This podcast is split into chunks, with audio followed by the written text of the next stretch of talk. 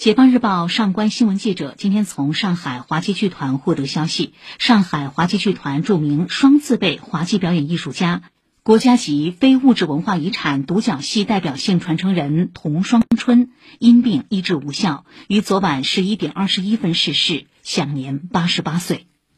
童双春一九五零年拜在滑稽泰斗杨慕双、周柏春门下，成为双字辈艺人中的一员，后加入上海蜜蜂滑稽剧团。一九七八年参与重建上海曲艺剧团，后改名为上海滑稽剧团，并与双字辈师弟李青搭档，一胖一瘦，一邪一正，两人相得益彰，成为黄金搭档。